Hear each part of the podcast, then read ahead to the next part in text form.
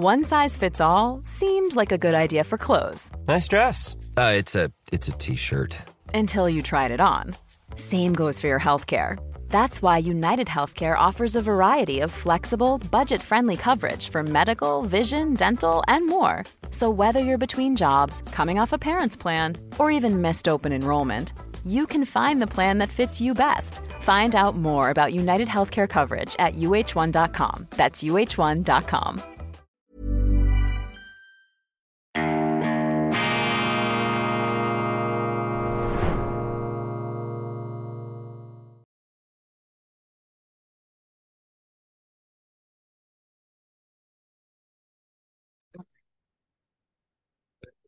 I think that this is going to be a real and that's my greatest concern. That's why I said you've got to intervene to save Israel from itself.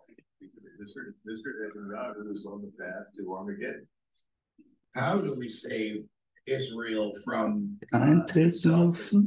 Joe Biden pull up Bibi Netanyahu and say you can't do this? Recording in progress. Secretary of Defense, Uh, it's been say, Five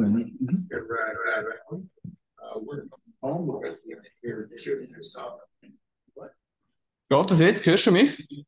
Ja. Sehr gut. By the interest on the part of to destroy Hamas. I don't know if anybody disagrees with that. I certainly don't. I'm hundred percent behind whatever can be done to destroy Hamas. The The only person that apparently disagrees with that is the President Erdogan, who thinks they're a liberation organization. Well, he, a couple of days ago, he took a different position. Now suddenly they become holy warriors defending, uh, uh, their ground, which I think is very scary because that that makes it very clear that he has unambiguously aligned himself now with the opponents of Israel. He had not done that before. But I think uh, it takes a president uh, who has the authority and the, the strength to tell the Israeli uh, government, no, you, you cannot go into Gaza and execute the plans that you currently have. Now, we've had this before. Richard Nixon made abundantly clear that we would not tolerate an Israeli presence on the Egyptian side of the Suez Canal. And Some of you may remember that we crossed, or the Israelis crossed that canal and then were withdrawn back to the uh, other side.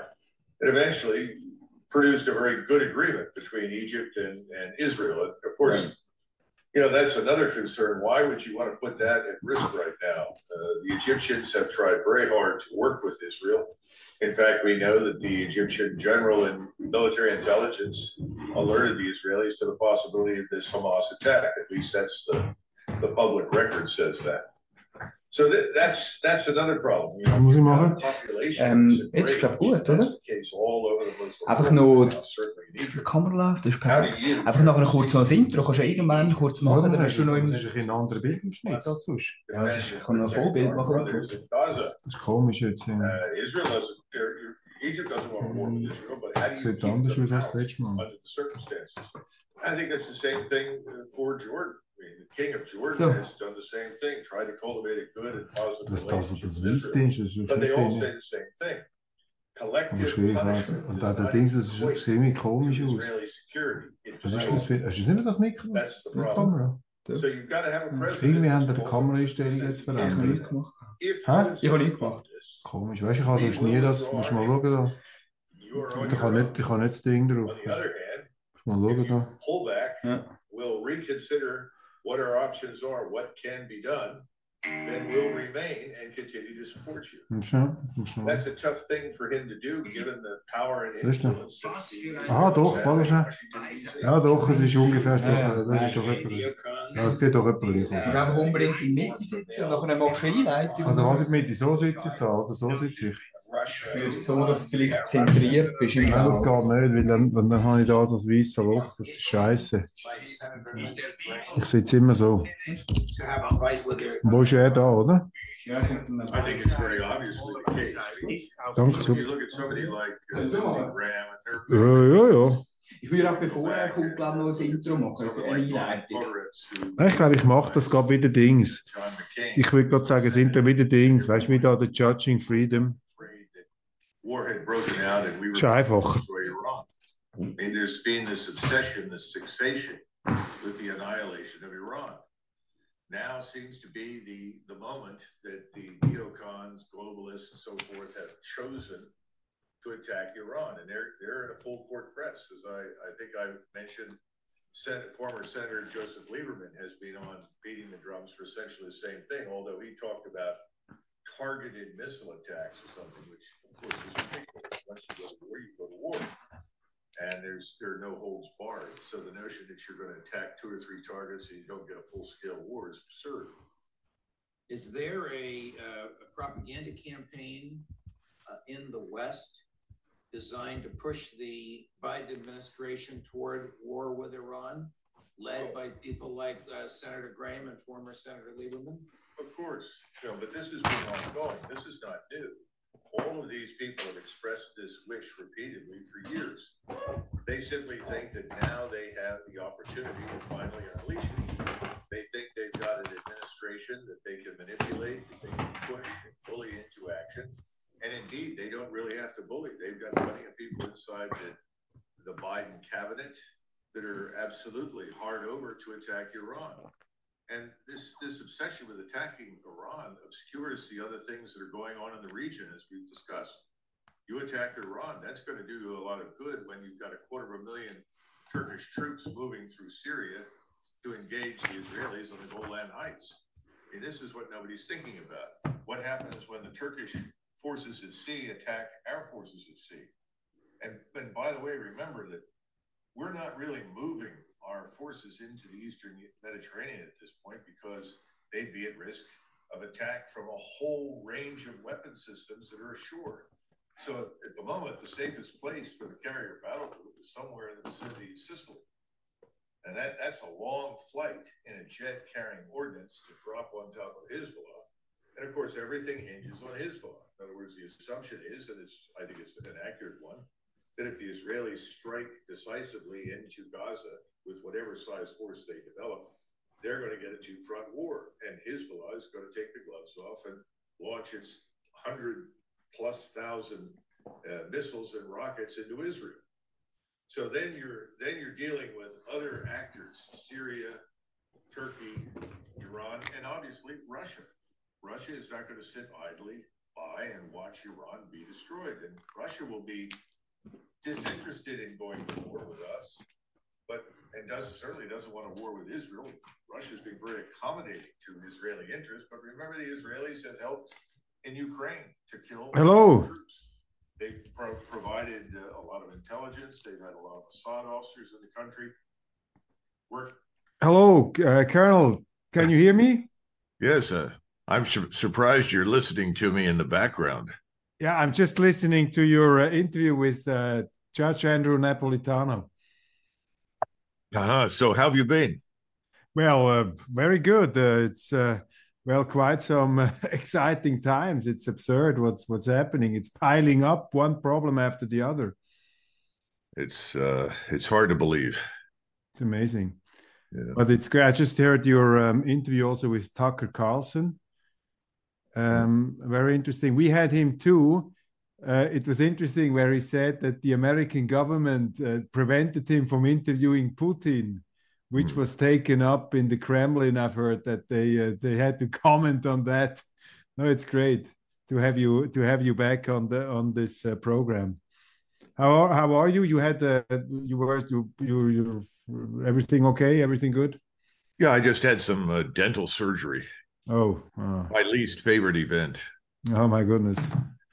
Well, uh, at least they can. Well, I had once they had a uh, a very severe thing here, and they couldn't do the, the they couldn't do the anesthetics. You know, it didn't work. So it was like in the Middle Ages. It was was really Oh terrible. my god! Yeah. It's it's great. It's but I would say just to to go uh, through to the. Uh, I would say first we start, but very short on uh, just a little update on the Ukraine war because this has completely disappeared somehow from the headlines.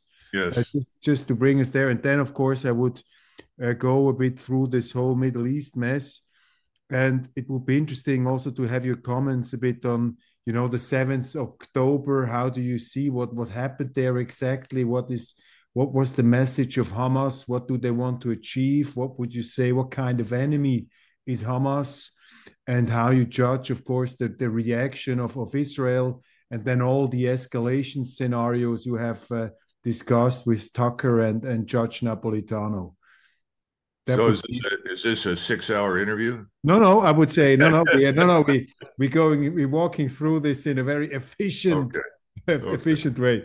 So uh, if you're ready, then I would say I will just turn off all my stuff here that we cannot get uh, disturbed, and I would say we can we can just start it off. Sounds sounds good. Very good. So I will do uh, the same as uh, Judge Napolitano does. I will I will do the introduction while you are already on the the program. I will do that in German and switch then to English. Sure, sure. Okay, okay, good, good.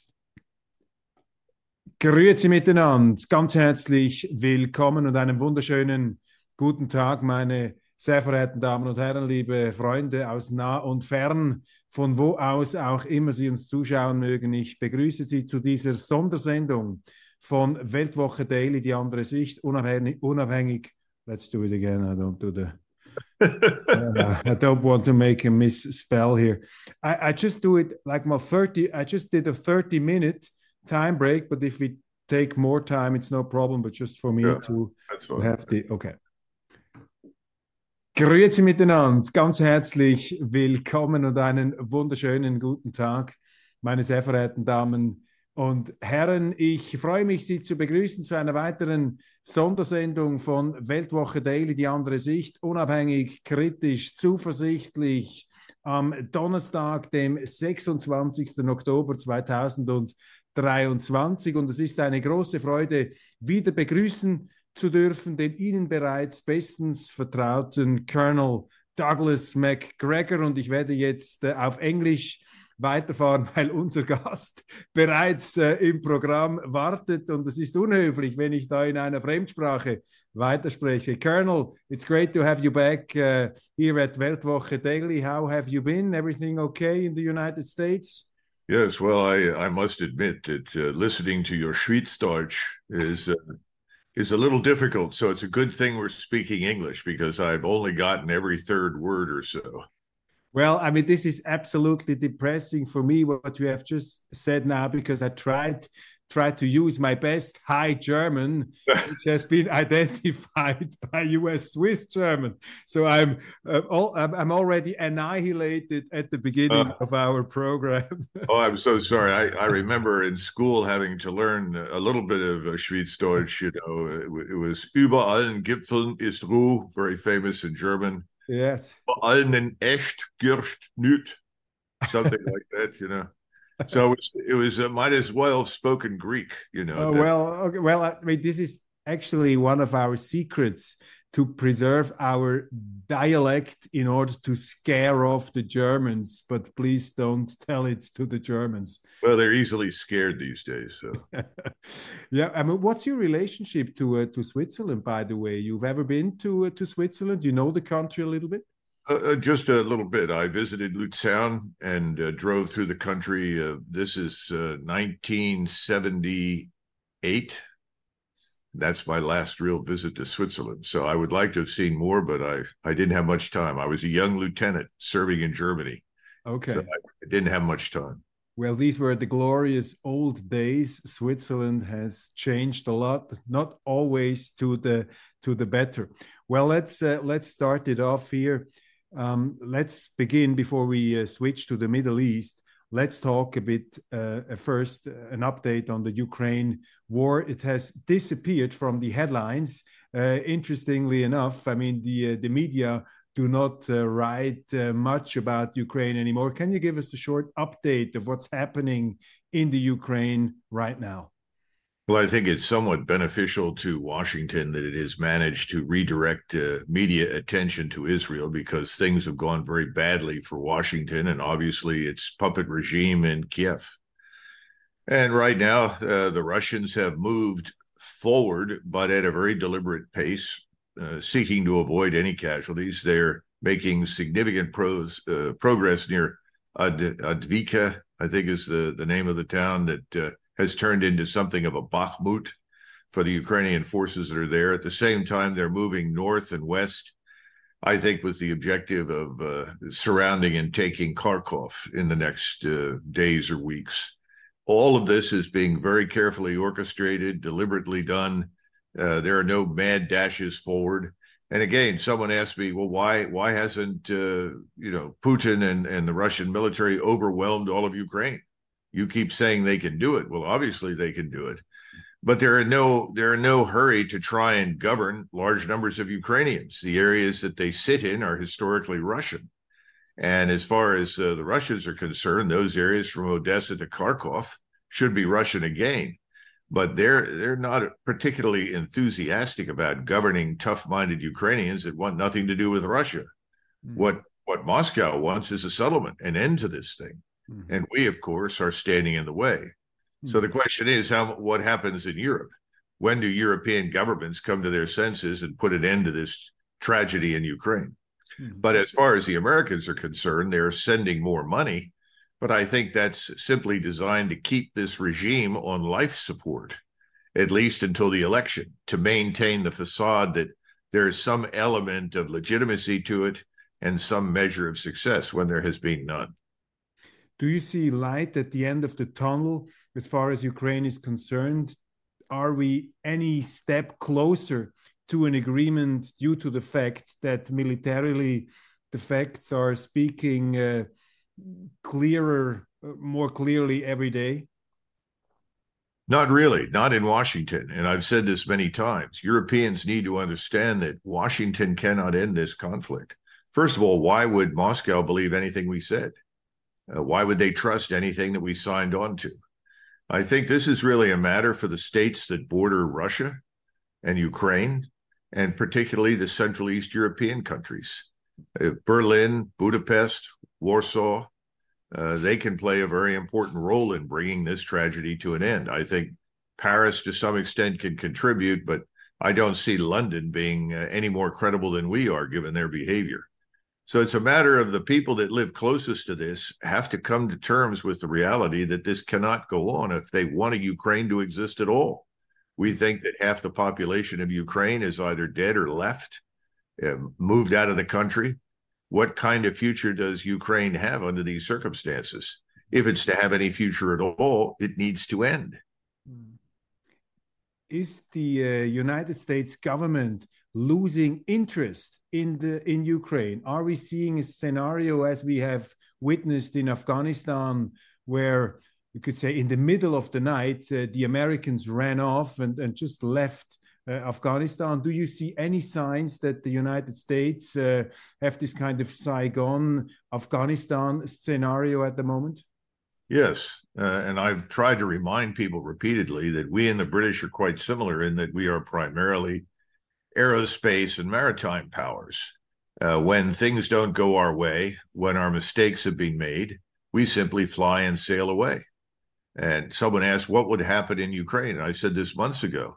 I said, eventually it will end up like Vietnam. We'll simply leave. We'll change the subject. And remember, most Americans pay remarkably little attention to what happens beyond their borders. This is a huge problem for us.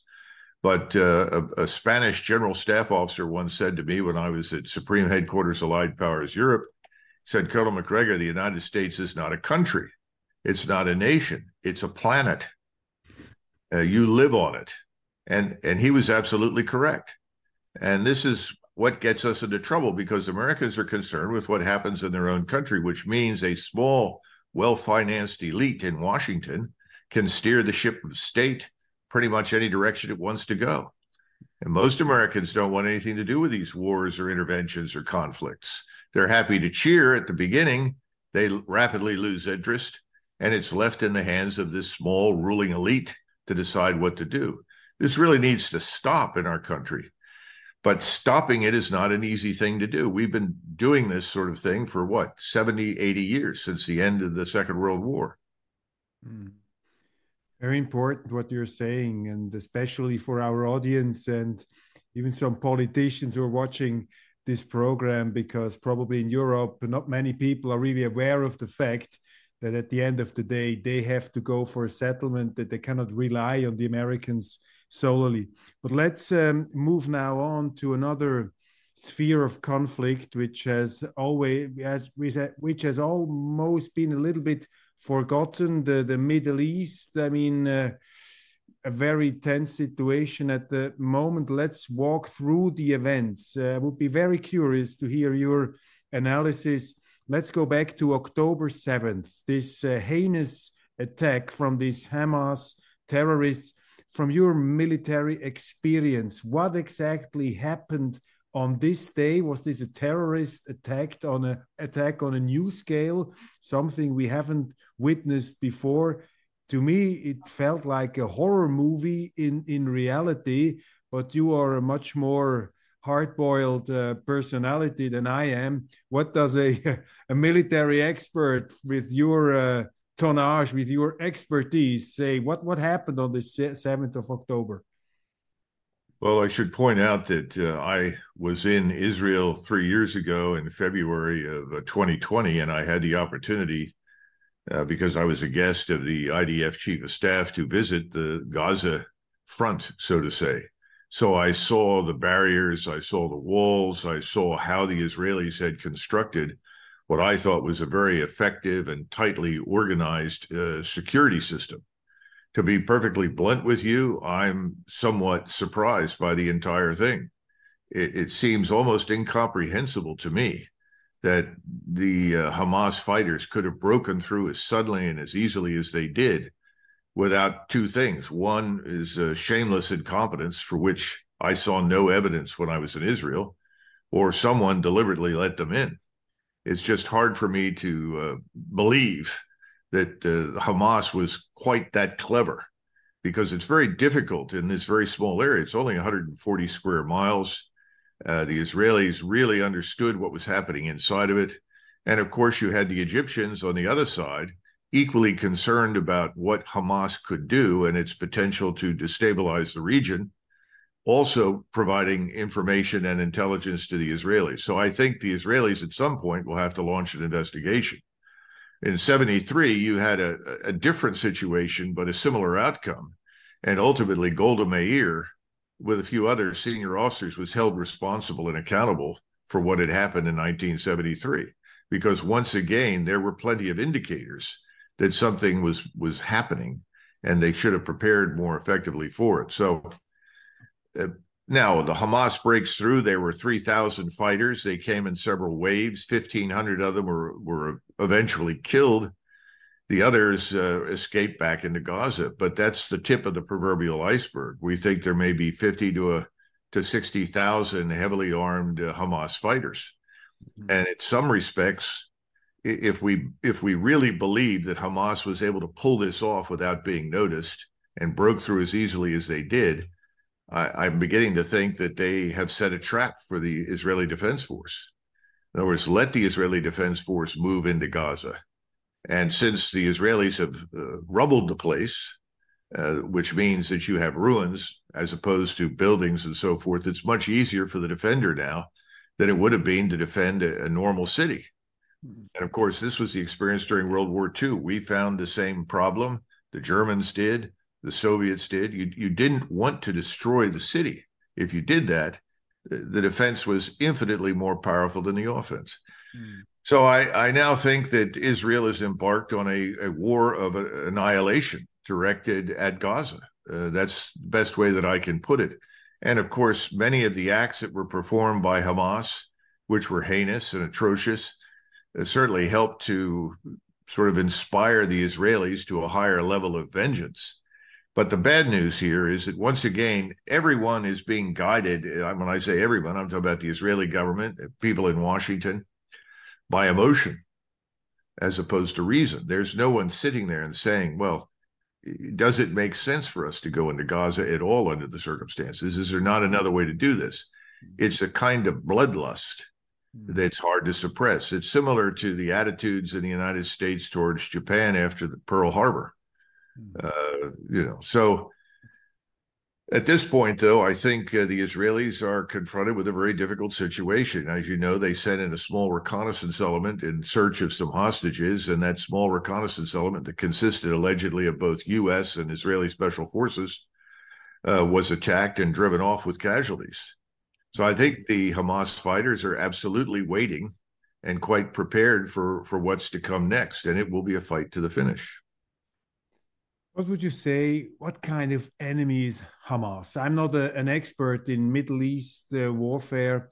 I just remember 20 years ago, we published in Weltwoche, we published the uh, founding charter of Hamas, which was to me uh, highly disturbing because you could read that this group is about to um, annihilate uh, the Jews. I mean, they're not just talking about Israel. They say you have to kill the Jews wherever you find them. You have to uh, destroy Israel. So it seems to me a, an organization which is almost uh, motivated by biblical hate against uh, against Israel. But what what do you make of this this Hamas? I see that also in in Switzerland, in Germany, uh, people are sometimes not so clear about what Hamas is. Now, President Erdogan said it's a liberation uh, group. What is Hamas uh, in your um, military perspective? Well, setting aside very briefly the military dimension, Hamas appears to be an offshoot of the Muslim Brotherhood. You could describe it as the armed wing of the Muslim Brotherhood. Muslim Brotherhood, of course, aspires to take over and Islamicize the world. But it plans to do that, quote unquote, peacefully, uh, even through democratic means. In other words, if you can breed enough Muslims in Europe, then eventually you can make Europe an extension of the Islamic world as opposed to outright violence. Hamas is the violent wing of it and is dedicated to the destruction of uh, Israel without question and any Jews who remain there. But you know, I, I don't think we should compare it to ISIS, which was a wholly different animal and ultimately founded preeminently to destroy Shia and the Shiites in the region. It, it then began killing everyone in sight, but the truth was that was the original objective. This is solely focused on Israel and its elimination. And that's one of the reasons why we're looking at a war of annihilation being waged by the Israelis against it. And of course, the sad part is that in this setting, there are no real non-combatants from the vantage point of the Israelis. Uh, if you're there, you're you're an enemy, and we ought to stop and consider that. If you go back to Stalingrad, there are two to three times as many civilians in northern Gaza as there were in Stalingrad when the fighting there began. And it was not a war of extermination in Stalingrad. We, you know, that's that's misleading. It, it was a terrible, terrible event, and million a million Soviet casualties resulted. But this is worse, to be blunt. This is wholesale murder, and uh, this is upsetting the Islamic world. Because remember, Mr. Erdogan spoke quite recently. Uh, he is the head of uh, the Muslim Brotherhood. He actually heads the Muslim Brotherhood in North America. So you, you've now stirred a different pot, if you will. This is a this is a very different uh, event from what we've seen elsewhere in the Middle East. And it is inciting all Muslims, Shiites and Sunni together. And it's, I would never have believed that you might have seen a Turkish Iranian alliance against Israel, because those are the two historic rivals in the region. Yet that's exactly what is emerging. Mm-hmm where is the responsibility of, of uh, Prime Minister Netanyahu? There are uh, critics who say his government and his um, ruthless style against uh, Gaza and against the Palestinians, this ruthless style has somehow created this monster of Gaza, has somehow created also this terrorist attack. So it's a um, it's the it's the product of a misguided extremist Israel uh, policy in the Middle East. What do you make of this argument? Uh, it's it's not invalid, but it's more complex. Uh, during the uh, Camp David Accord discussions before the accords were signed, and Sadat uh, of Egypt met with Begin of Israel, Begin actually offered Sadat Gaza and said, "Please take it." Take it off our hands. We don't want it. And Sadat said, not on your life, uh, because we don't want this destabilizing element in our own country. Plus, the fact the Egyptians, as we know, are trying to maintain millions and millions and millions, tens of millions of people on an infrastructure built for a fraction of that number. So more is something they can't cope with easily anyway. So I don't I don't think this is new. What is what happens, I think, over the last 20 years, people have referred to Gaza as becoming a the largest open air concentration camp in the world. Well, that may be uh, extreme, but it's not entirely inaccurate. So it's a combination of things an insoluble problem for the Israelis, uh, a problem that their, their neighbors have not wanted to solve, and the outcome is combustion, explosion, and a more radicalized element than perhaps anyone ever anticipated would emerge, particularly since it's turned out to be quite competent. Mm-hmm. mm-hmm. And how do you judge now the um, the military and the political reaction of of Benjamin Netanyahu? I've heard you saying in another uh, interview that uh, Prime Minister Netanyahu is in a way embarking on a mission of self destruction with his way of addressing this problem with this uh, war now against Gaza. Could you elaborate on that? How do you uh, interpret, how do you judge the reaction of the Israeli in this moment? Do they have a plan? Do they know what they are doing? What's your impression? Well, the plan is to level as much of Gaza as possible and then go in and root out the enemy. Of course, the problem is who's the enemy. And that's where you run into the difficulty of separating so-called non-combatants from combatants and that's not going to happen. People that are staying there now who are not members of hamas or not fighters are going to end up being killed. And i think there's something else happening with netanyahu who sees the, the criticality of revenge and leading this this revenge campaign. He also has enormous power and influence in washington probably greater than ever in the history of israel and remember, Israel is another small state. Small states, when they're allied with large states, are always permanently interested in leveraging the power of the larger state in their behalf. Well, we have virtual control over events in Washington now, and Mr. Netanyahu can can ask uh, politely and get pretty much whatever he wants without question. The mm-hmm. Congress is in his pocket, if you will. So America right now is prepared to do almost anything unconditionally for Israel. So I think his attitude is I'll leverage this, leverage our own power, and we'll annihilate our enemies. Well, the problem is that if the enemy were only in Gaza, that would be doable, probably, even though it would be bloody and nasty.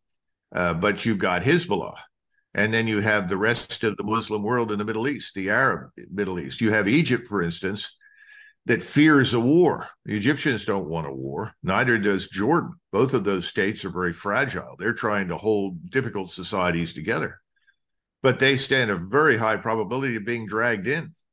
And then, of course, you have Syria, which is is already split between spheres of influence: U.S., Russian, Turkish, Iranian, uh, and then you have the Turks and the Iranians, as well as the Peninsular Arabs they are all uniting now in their antipathy for Israel and their determination to punish it.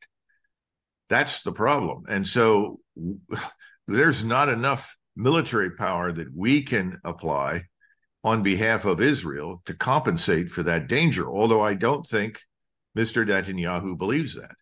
And again, this is another failure. People tend to look at the Arab world as unchanged from 1973.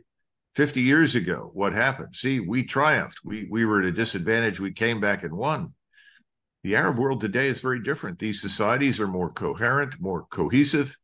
New technologies have emerged, which confer far greater capability on them than they formerly had. And then, of course, you have the Turks and the Iranians. And both of those states are very powerful in their own right. The Turks, of course, have the largest army in NATO, large air forces, and the Turks have a long martial history they're ferocious fighters. There's a lot of bitterness and antipathy for Israel in Turkey based on the killing of Turkish uh, uh, soldiers and, and civilians who tried to go in and provide Gaza with aid in the past. Mm-hmm. Then, on top of that, of course, the Iranian problem. And the Israelis have sort of obsessed over Iran for years, utterly refusing any opportunity to talk or discuss anything. So here we are. We're, we're now facing an insoluble problem. The entire region is united in its hatred, and antipathy for Israel, and its determined determination that if Israel does not halt its war of annihilation on Gaza, that they will all engage. That may not happen all at once, but eventually it will. And behind the, the curtain, of course, is Russia. And, you know, the Israelis made a terrible mistake with the Russians. The Russians have accommodated Israel repeatedly uh, in Syria and in the Middle East. They've had good relations, and the Israelis turned on Russia and supported Ukraine, sending Mossad over there, along with a lot of other equipment and aids, intelligence, ammunition. So Russia stands there and says, Why should I help Israel? And of course, they have no reason to cooperate with us. So I would expect that at some point, Russia could easily be drawn into this as well. But again, it will not come in early, but it will come in at some point, particularly if we begin to fight with the Turks and the Iranians, mm. Iran especially. Iran is effectively an ally of Russia. Mm. This is a terrible set of circumstances. And the analogy that I've used repeatedly, as I said, go back to 1914, and here's the British government that has never gone to war against a German speaking country. It's had nothing but good relations with German speaking people.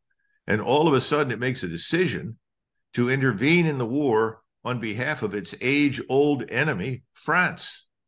If Britain had stayed out of the 1914 debacle, it would have simply been another European war. But when Britain entered it, it became a world war because, as Bismarck had warned years earlier, eventually we would be drawn in to rescue Britain, which is exactly what happened. Mm-hmm. So the, the point is, once we get into this as a co belligerent, I would argue we are effectively already one, mm-hmm. the potential for this war to rapidly widen and spread is that much greater.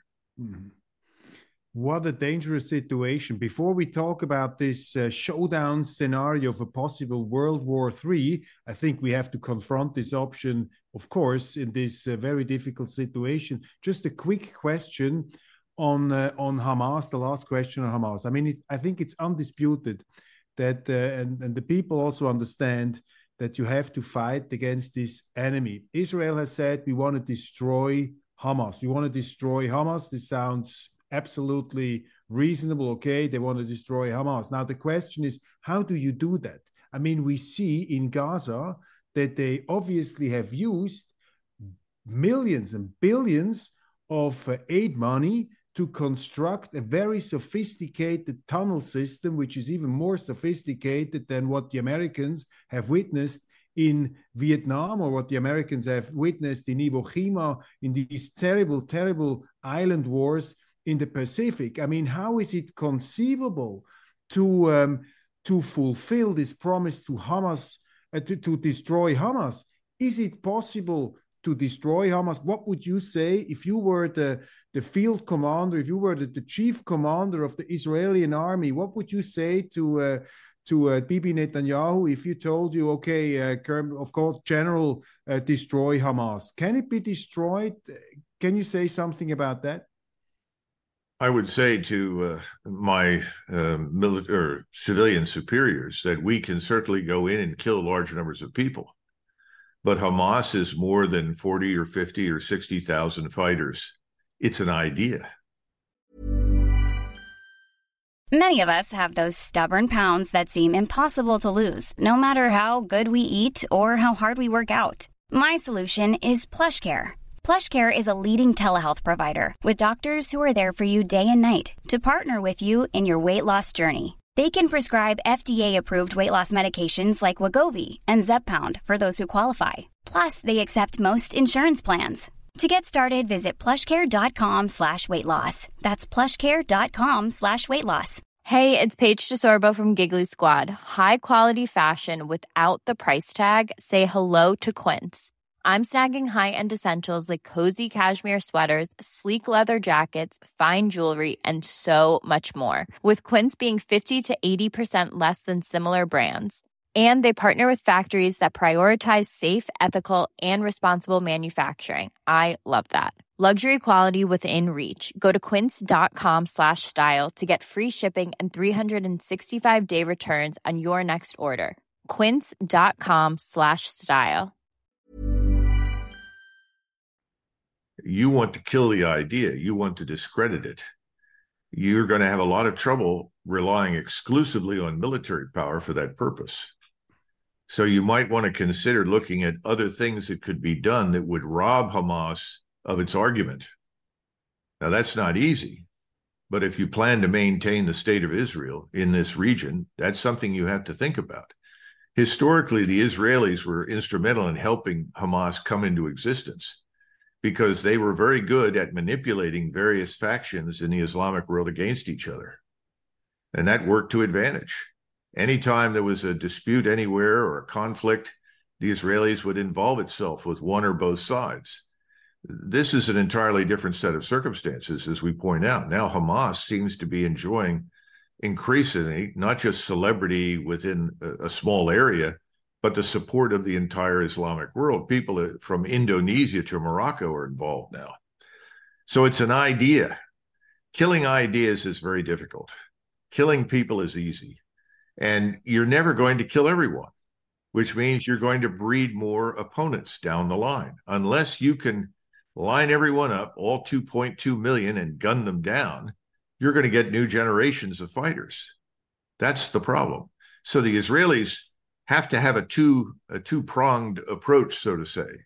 On the one hand, yes, we're going to go in, we're going to inflict damage, we're, we're going to try and undermine it. You talked about tunnels.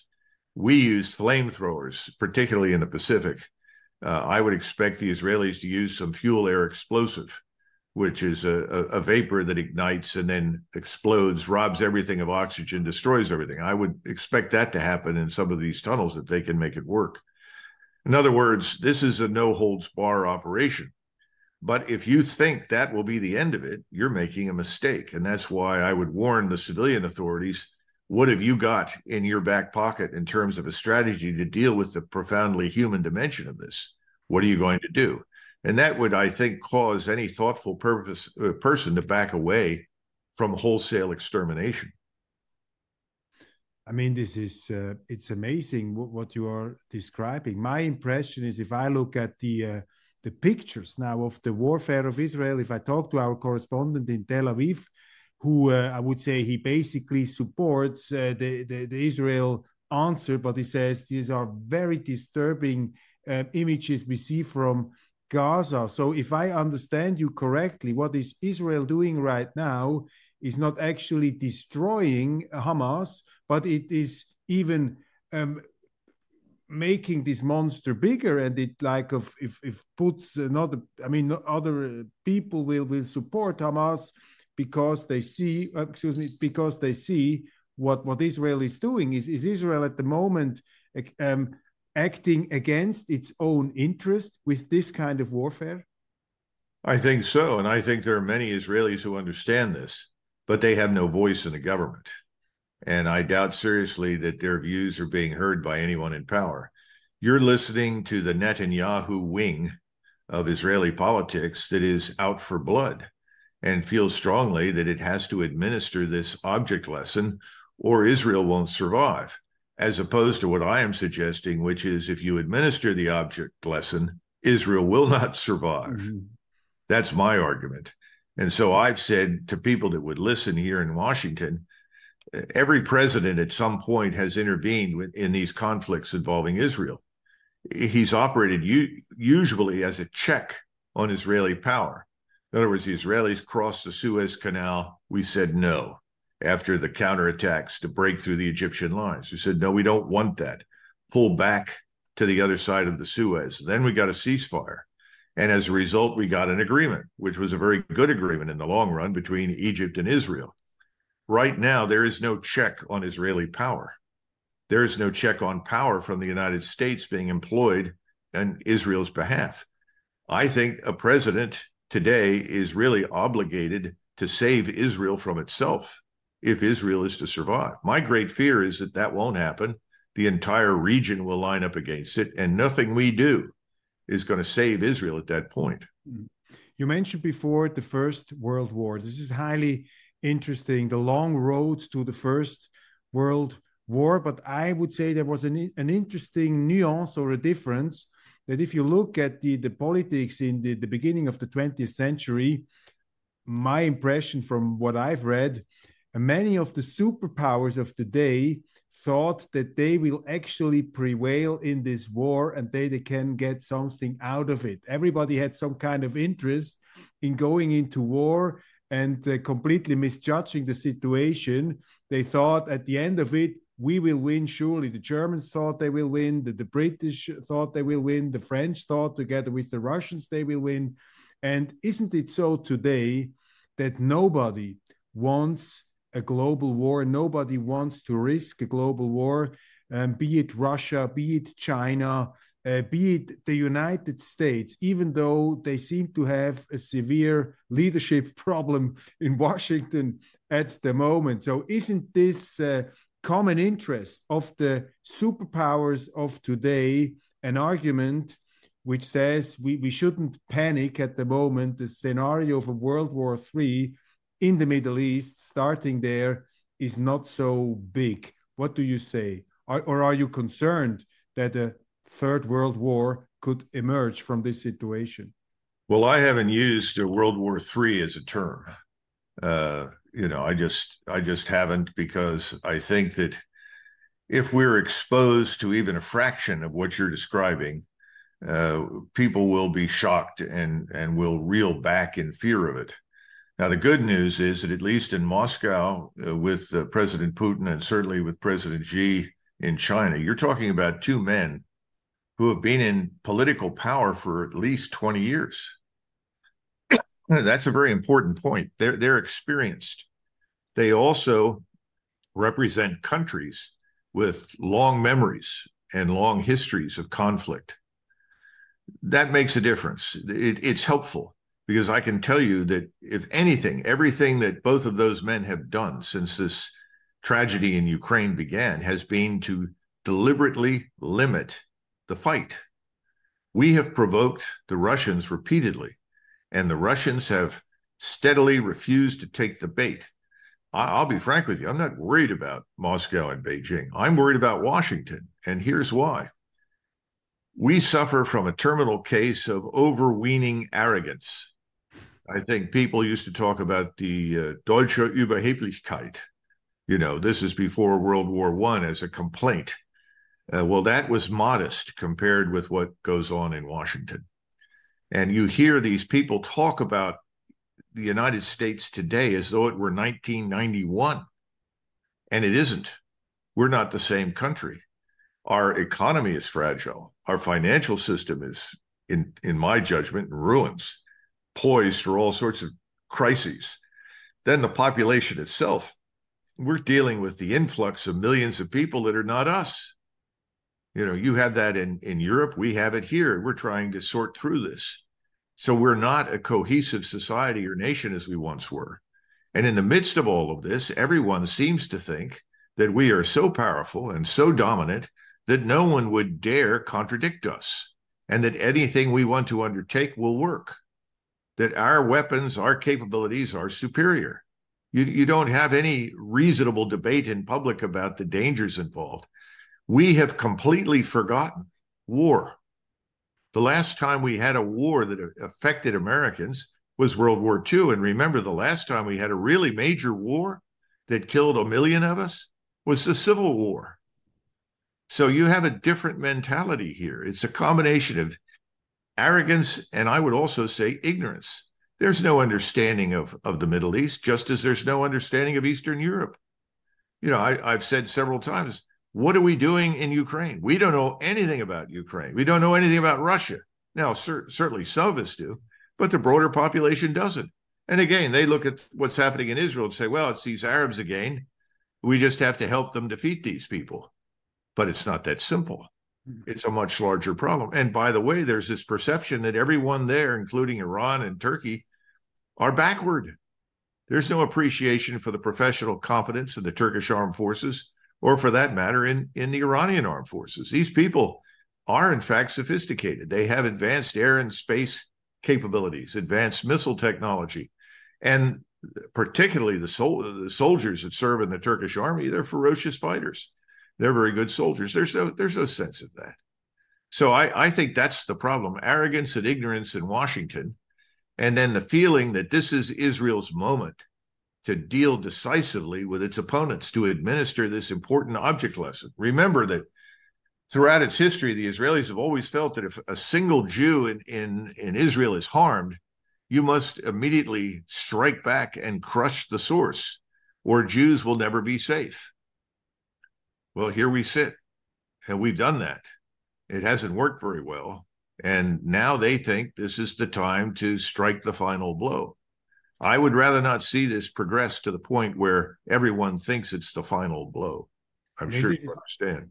That's extremely interesting what you're saying. I mean, this reminds me um, in a hor- horrifying way about Serbia, where the uh, the Austrians thought now we have to solve the Serbian problem and the Germans have to help us, and they thought they would solve a local problem, and by solving this problem, which they didn't, they created a huge mess, a first world war. Is something like that um, probable to happen now in the Middle East that the unhinged Israelis um, walk into Gaza, um, thinking together with the Americans, with the West, uh, we are so strong, we can fight this down to the end, we can solve this problem for good. And at the end, they reap they reap a much stronger storm from other countries and even the Russians and the Chinese could say now is the time to teach the West a lesson. This arrogance have to stop, as they did with the Germans. They want to collectively punish the Americans and the arrogant Westerners, epitomized by the Israeli, and uh, we end up in a third world war. How probable is a scenario like this? Well, it's not impossible. Uh, it's more probable than I would like to admit. And that's exactly what I've worried about. And of course, you know, we're not prepared for that. By the way, in 1914, only 40% of the Imperial German army had field gray uniforms. So the Germans were not prepared for a major war either. And of course, everybody thought the same thing. You'll all be home by the time the leaves fall. That was, of course, the Kaiser's announcement. You know, the sad truth is man forgets we forget repeatedly. And what I'm trying to point out is that the American memory is different from the European memory because our recollections of the past are shaped by fantasy in many cases. You know, we think that we were better than we were, that we we think we are greater than we are. And we refuse to accept the possibility that we're simply a, a great power. We may be the strongest in many respects of the great powers, but we're just a great power. There are other great powers. That's a problem. And no politician wants to stand up and tell Americans the truth. They all want to stand up there and say, We're the greatest people in the world. There's nothing. Listen to listen to Biden. He's talking as though it's 1941. Lindsey Graham. Yeah, I mean, it's absurd.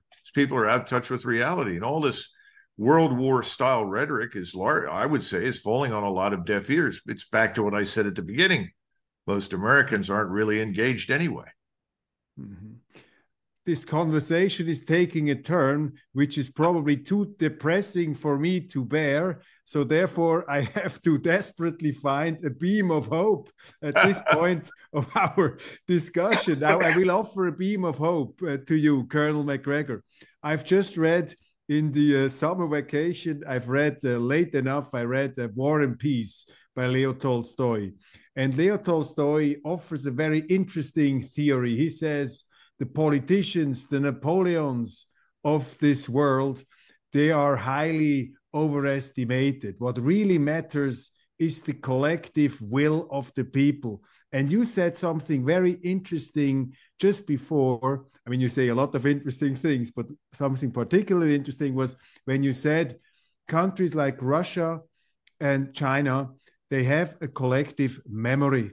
And their memory tells them we went through hell. We went through humiliation. The Chinese were humiliated by the West. The Russians went through the hell of communism. These people, they have had enough. The Germans have enough, have had enough of war. Nobody wants this. Only the Americans, as you say, they're probably a bit too uh, self confident. But couldn't we argue that the collective will of the people, of the individuals, which has to be taken into account by the politicians, goes against the war. And with Tolstoy, we would say that as long as the people do not want war, there won't be a war. So the will of the people is more uh, important than the madness of the politicians. What do you make of that?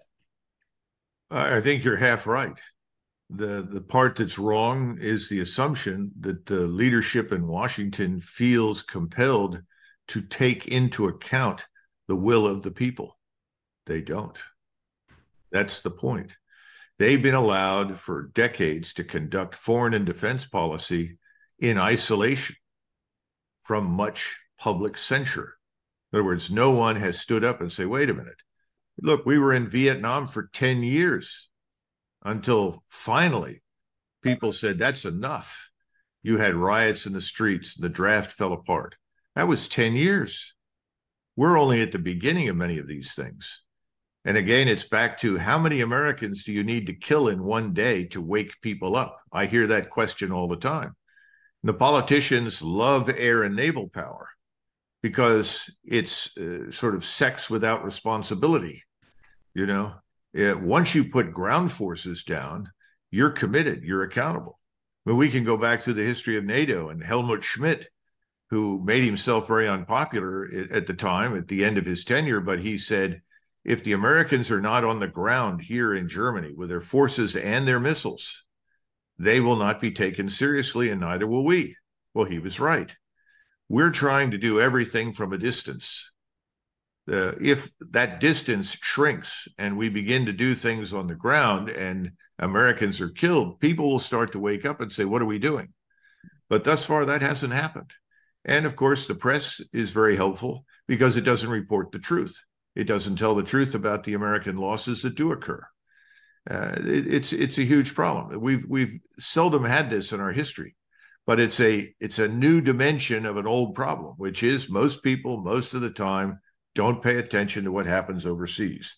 They're much more worried about what's going on in St. Louis, Seattle, and other places, and their income and inflation and accessibility to transportation, cars, gasoline. These things are important. What happens overseas? Well, you know, that's overseas. And I don't care much about that as long as I'm fine.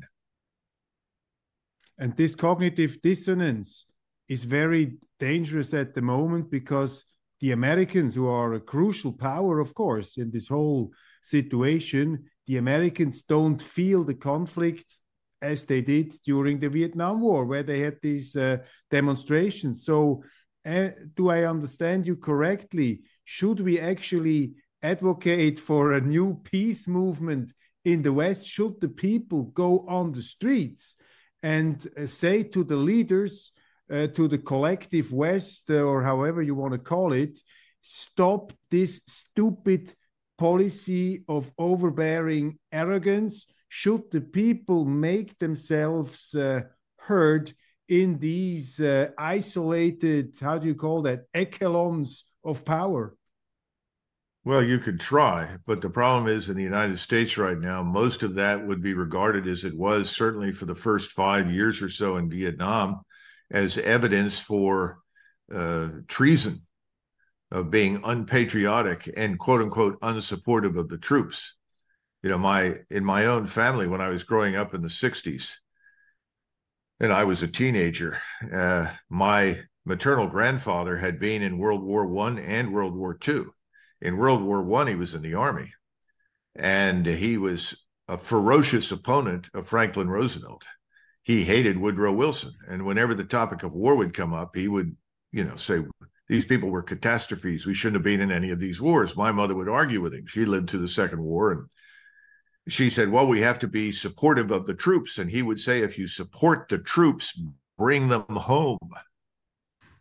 Well, of course, he was right. He'd been there in 1918. He thought the whole thing was a travesty, should never have happened. He was correct. But, uh, you know, that's a long time ago. And there aren't many of us around right now. You know, he, I remember as a child, he was ex- explaining to me my, his great uncle's experience on the battlefield at Gettysburg, where his great uncle lost the lower left portion of his leg below the knee. lying on the battlefield to be picked up by Confederate medics who then turned him over to Union medics and he survived. You know, that not many families are like that. And I grew up with all of that. So I always understood what, what the military was about. I understood the risks involved. I don't think that's widespread right now in the United States. So there's no easy answer. Now, one less point though to bring up about World War One. Remember that the British had almost, by European standards, no army. They had roughly 250,000, of which they could ship 150,000 to France. And that army was almost exterminated in the first few months of the war. I wrote I wrote a chapter in my book Margin of Victory all about the British Expeditionary Force. And the British foolishly thought that they would win the war in a great sea battle in the North Sea against the German Navy. Stop and think about that. Which And- never left which never left the harbor, by the way, the German Navy. Well, actually, it did. It fought at Jutland. It did. Helgoland. You know, they fought a, a, a major battle and they did very, very well, but they were never large enough to overwhelm or, or defeat the British blockade. But my point is, there's a similar attitude in the United States that that things can be managed and orchestrated from a distance, from afar. That you know, putting large numbers of your own people at risk is unnecessary. That's what the British thought. Well, they had 800,000 dead from from Britain alone as a result.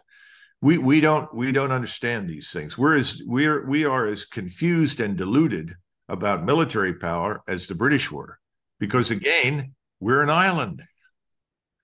People don't get it. We're not a continental power. Mhm.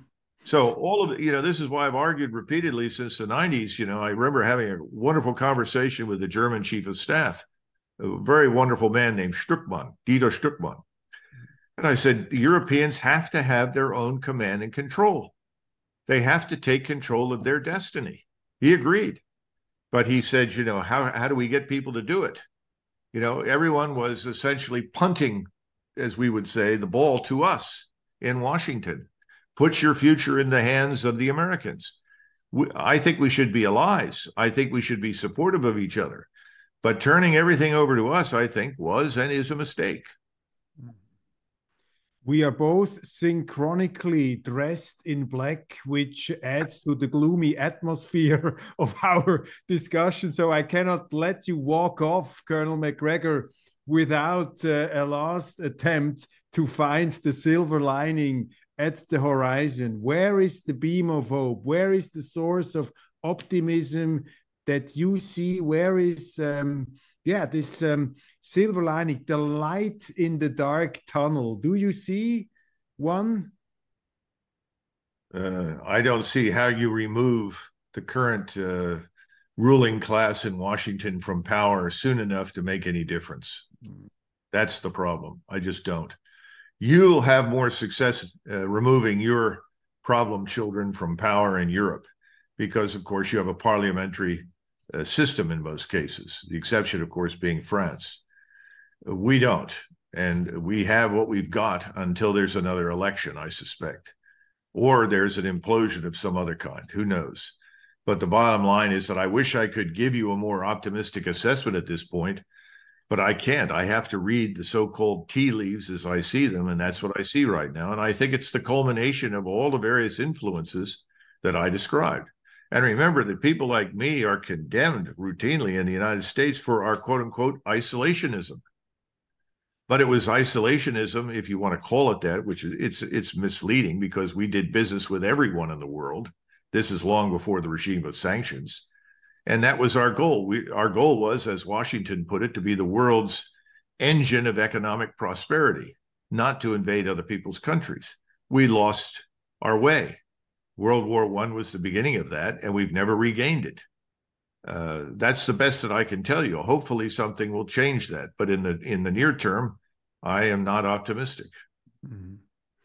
So let's le- rebrand the word isolationism in more positively sounding leave the people alone from time to time or try to put this is how I would interpret your argument to prevent the third world war there have to be voices in in politics who start to put pressure on these belligerents and say, okay, let's cool it off, let's cool it down, and this should be the United States of America. But unfortunately, even though your president did some did utter some words in this direction, but the pressure from the United States at the moment on Israel not to overreact is not there. But this would be the way to stop World War III, to put some to put some flames out, to to to put pressure on on on, Israel at the moment.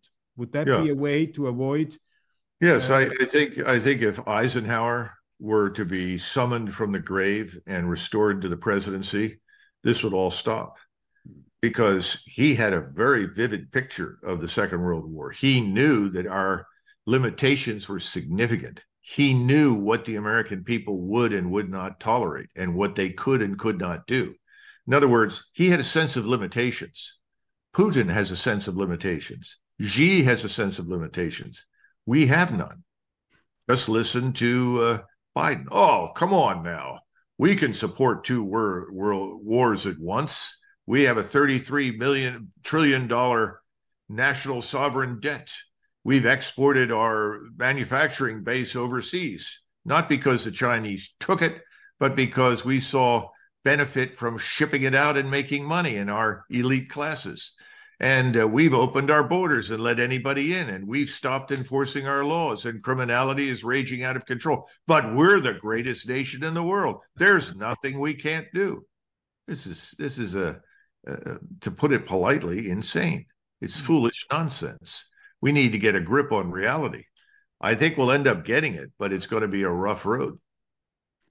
Well, Colonel, this brings me to the absurd conclusion that the last hope of the West are Vladimir Putin and Xi Jinping, the probably last more well, reasonable. Get, you know, we've got to get out of this this habit of condemning people who are different from us. Yeah. They may be culturally different. They may have a different political system. They may have different values. In fact, most of them do. That doesn't make them wrong, and it doesn't make us right. It doesn't make them bad, and it doesn't make us better. So, treating the world with some degree of mutual respect instead of pouring buckets of, of, filth and abuse all over the heads of people that we don't approve of has got to stop.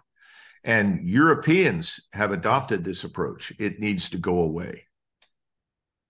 Colonel, thank you very much. And I think I speak for a lot of our viewers when I say probably someday you should consider to enter the political arena again to apply for the American presidency because some reasonable and also historically grounded knowledge and realism is desperately needed. Many, many thanks for your time. Many thanks for your insight. Always a, uh, a pleasure and privilege to talk to you. Sure, thanks very much. All the best. Thank you. Meine Damen und Herren, wir sind damit an der, äh, am Ende dieser Sendung angelangt. Hochinteressant und ich finde das immer wieder extrem lehrreich, wenn man mit äh, erfahrenen Leuten jetzt aus dem Militär sprechen kann, die auch eine große historische Erfahrung und ein großes äh, Wissen da mitbringen. One very, very last question. It just pops up in my mind, Colonel. I mean, you have been in combat. You have uh, dedicated uh, your life to the military, but also to uh, uh to the studies of, of philosophy, of of history just in a very short um, uh, point, what is the most important lesson you took out of your military experience in the field? What is the most uh, important uh, thing there? It takes many years, usually a decade or two, to build an effective military establishment. Uh, victories are won not on the day of battle, but years before with decisions regarding equipment, most important decisions about how to fight and who should command. Uh, those things are determined long before the war begins. And you have to understand the impact of those decisions and what you can and can't do. That brings us back to this sense of limitations. We tend to think in terms of, you know, well, we'll go over here and fight these people why not consider the possibility that if you cannot be certain that you can win, don't fight? thank you very much. All the best, and I hope to uh, talk to you again, hopefully on much more optimistic matters. Thank you very much. Bye bye. Bye.